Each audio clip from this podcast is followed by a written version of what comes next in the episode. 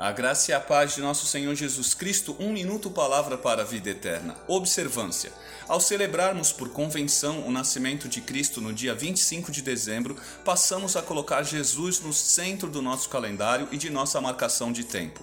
Assim sendo, depois de glória nas alturas dada pelos anjos, dos pastores virem visitar o menino e saírem louvando a Deus por conta da salvação, Jesus foi circuncidado ao oitavo dia Lucas 2:21, e passados 40 dias, Levítico 12, o tempo da purificação foi apresentado no templo. Esse primeiro momento de Jesus marca celebração, profecia, adoração, alegria e observância da lei.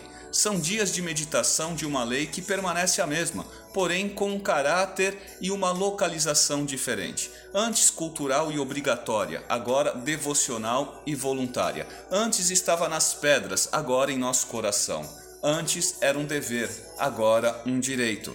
Levítico 12, 2, 4. Diga aos israelitas: quando uma mulher engravidar e der à luz um menino, estará impura por sete dias, assim como está impura durante o seu período menstrual. No oitavo dia, o menino terá que ser circuncidado.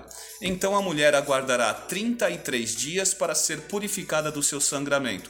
Não poderá tocar em nenhuma coisa sagrada e não poderá ir ao santuário até que se completem os dias da sua purificação.